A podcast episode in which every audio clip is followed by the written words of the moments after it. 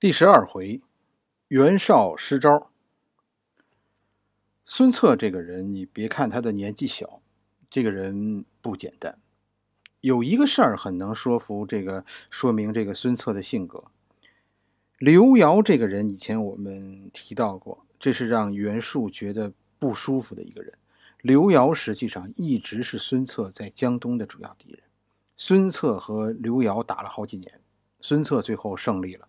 刘繇失败了，最后病死了，算是家破人亡。但孙策就能和这个刘繇打出了感情。孙策最后厚葬了刘繇，还抚养了刘繇的遗孤。能理解你的敌人，这被认为是大英雄的做派，这叫什么？这叫英雄范儿。你看这些古代啊，能成就一番大事业的人，都是有心胸的，都得有英雄范儿。像袁绍、袁术这兄弟俩这样啊，心胸狭隘的人，现在啊，你就是家里再有钱，最终也成就不了什么大事业。此时的袁术啊，正是最强的时候。听说孙策在江东立足了，而且壮大起来。一方面，袁术啊，这个后悔啊，后悔放孙策走。但孙策在江东立足。对袁术来说呢，也不是完全没有好处。过去江东算是袁术的地盘但充其量也就只能说是势力范围。好多城市呢是在袁术的控制之下，但像会稽啊什么的这几个大城市，还有啊刘繇啊这些军阀，都处在独立的状态下，而且都是反袁术的。这是这个。让袁术啊寝食难安。你说你身后老有几个叫板的，这让袁术很不爽。孙策现在起来了，将王朗啊、刘繇啊、许贡啊这几个原来和袁术叫板的都给平了，这让袁术松了一口气，身后起码安静了。袁术于是赶忙将孙策的母亲和弟弟送过江，讨好孙策呗。孙策一家人这才算是团聚。袁术啊，其实现在是不得不讨好孙策的。现在啊，袁术没有精力顾及这个侄儿了。袁术现在有更揪心的事情。上一回、上几回我们说了，曹操把皇帝是吧接走了，这个行动改变了当时中国的力量对比。曹操从原来那个和吕布、陶谦、刘备啊这个层次的人抢地盘的二流、三流军阀，一下子跻身于顶级军阀这一批人皇帝手中有三样东西是大家都希望得到的：第一是钱，皇帝不缺钱，曹操现在拿到了皇帝的钱包，出手阔绰。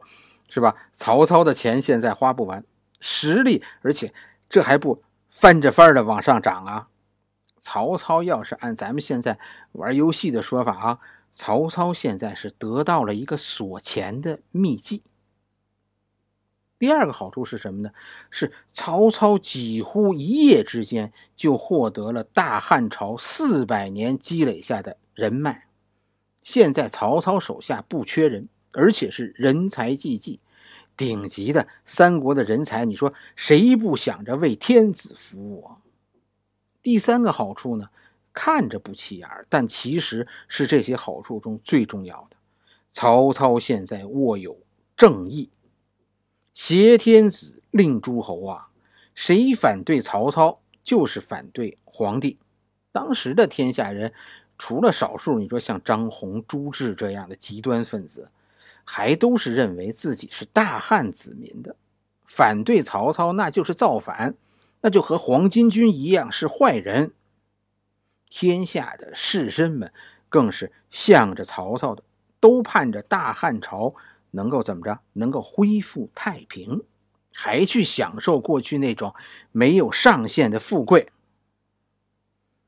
曹操的壮大立刻。就让袁绍和袁术这哥俩紧张起来了。如果没有曹操，天下士绅们实际上是不得不选择袁家的。没有了汉室，那就只能跟着袁家走，是吧？跟着袁家走才可能天下太平。本来这个汉室呢，也是沿着灭亡的方向走的。汉室的天下完不完，实际上是没有悬念了，就是哪天完的问题了。袁家已经准备好了接收天下了。就在这个时候，凭空冒出一个曹操，汉室现在实际上变成曹家的了。天下这帮士绅们啊，现在都和打了鸡血似的，一下子兴奋起来。现在天下人都改为支持曹操了。